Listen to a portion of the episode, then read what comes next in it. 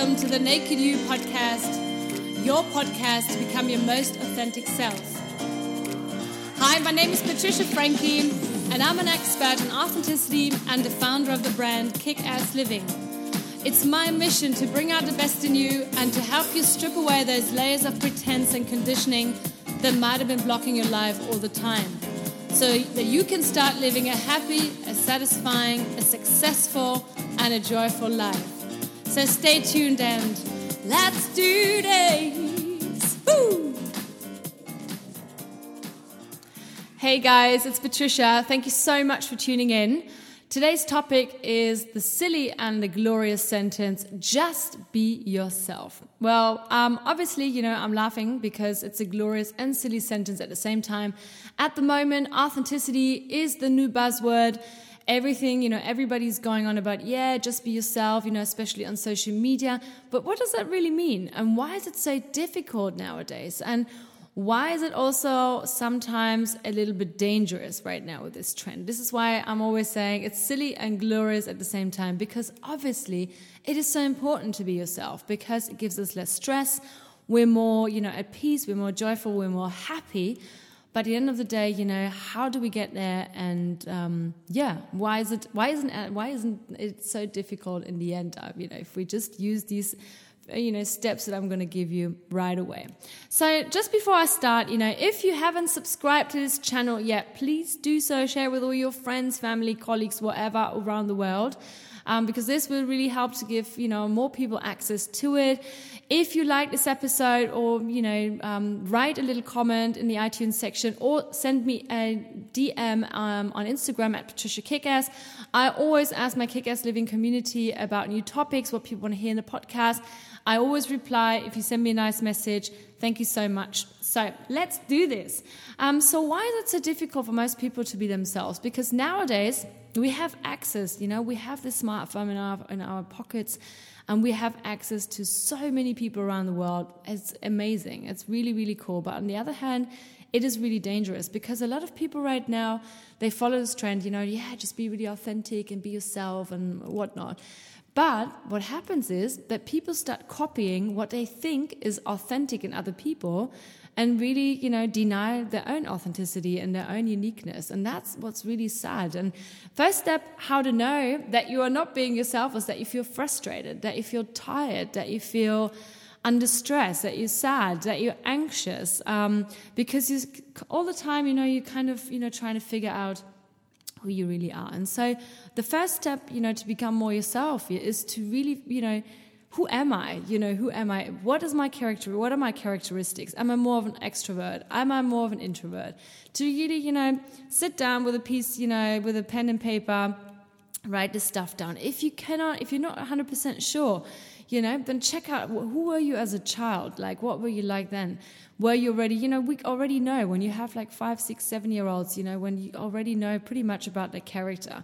If you can't remember, ask your parents, grandparents, friends, teachers, check out old pictures. It doesn't matter, maybe you don't have parents anymore or grandparents. So check out old pictures. Check out, you know, what were you like at the time and see if this is congruent to the life you're living right now so a lot of us you know they, they stop they stop being children, you know, they just stop being what they used to be. You know, they they kind of fall into the trap of, oh, you know, I need to be really this and that because that's the new cool. You know, I need to have a, you know, I need to follow the hipster movement, or I need to, I don't know, whatever it is. You know, they just need to think this is the new trend and this is what's really cool and that's what's going to make them, you know, loved and that's going to make them feel loved and accepted. And that's um, one of the biggest traps um, of your authenticity. Next step is to really know your values and you know, your values can change. Obviously, your core values probably, you know, they are there. You know, if you're a freedom lover, this probably won't change into, you know, loving to be chained to somebody or something. You know, if you're really into freedom, then you won't be you won't be doing a nine to five job. You know, you won't be happy there unless you have a really free culture in there. But if you if it's not, if it's a re- if it's a really rigid company and whatnot, you will not be happy if that's you know if you're a freedom lover. So that freedom, that sense of freedom, that core value is probably not going to change over the years, but other values might change.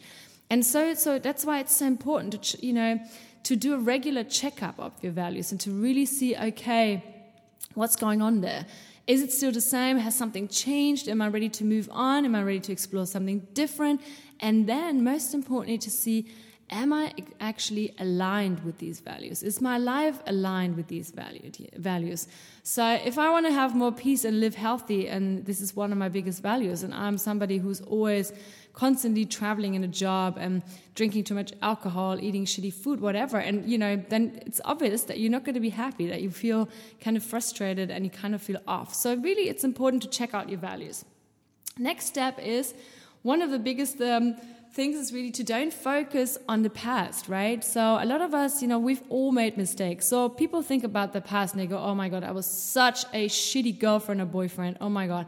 I've done so many business mistakes. I've done so many financial mistakes. I've done, I don't know, whatever. You know, the list goes on and on and on.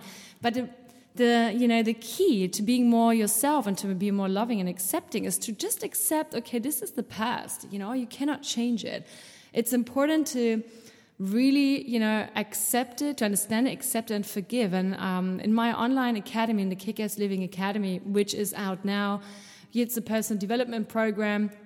Uh, it's a one month program about how to become more authentic and create a, life, a kick-ass life that you love. And it's one of the modules in there. It's to really, you know, understand what has happened, accept it, and then forgive it. Because otherwise, you just keep carrying around it, you know, into your presence and obviously into your future, which is obviously not what you want. So really stop thinking about your past, you know, really just, you know, go through whatever didn't happen and, you know, whatever didn't, you know, happen great for you, whatever, just go through that and go over that.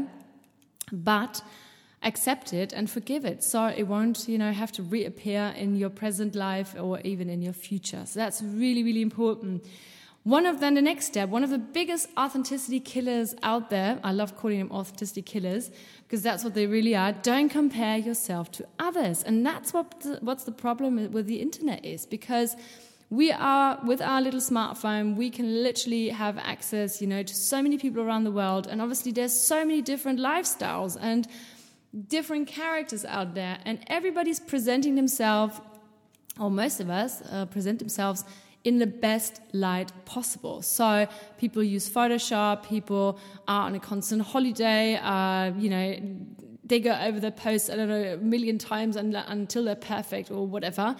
And that's the problem. And then we start comparing ourselves and we go, oh my God, you know, did you see that house that person lives in? Or did you see that amazing lifestyle that person's living? Who am I? You know, I, I'm not doing all this.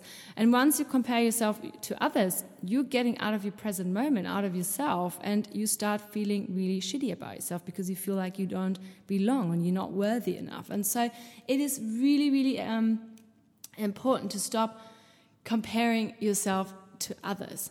And the next step, which goes straight into this, is like the next authenticity killer is to think about what other people think about you. And that's such a bad one because we all do that. And it's, it's kind of, you know, um, it is genetically, you know, so we have it already in us because when we look at the prehistoric times, um, and we go back, I don't know, 40, 50, 60,000 years backwards, and we think about, you know, there were so many humanoid, you know, groups. There were different groups, you know, and the only the only group that is now us, you know, as human beings that survived, only survived because they stayed together in groups of 200 people. So they were able. There was always somebody in that group that would be able to look at the fire.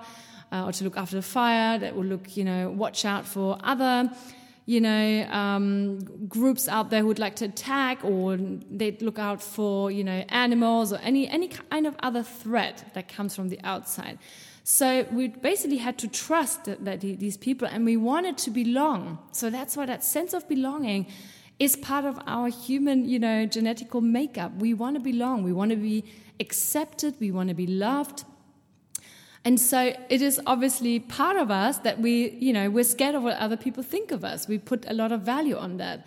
But there's a big but here, um, not the one with double T, but just a big but. Um, really start, stay within yourself, and you cannot control what other people think of you. And I can tell you one thing: this is also part of my program, my online program. Everybody has their own single horror show in their head, meaning so everybody's really, you know, concerned about what other people think of them. So even if they think badly about you, trust me, you won't stay in their top charts for very, very long. So um, really, really stay with yourself. Don't focus too much on what other people think. You know, try to have a group of people, have your tribe that you can trust. Maybe you have one or two really close friends, or you have a family member that you can trust, and always check in with them. Am I okay? Am I doing stuff right? Is it fine? Am I being out of line? This is really, really important. Feel it in yourself, right? You know when you're out of line. Every, we all know when we did something wrong. So stay within yourself, super, super um, important, and focus on your on your own growth, on your own development, rather than on what other people put on you.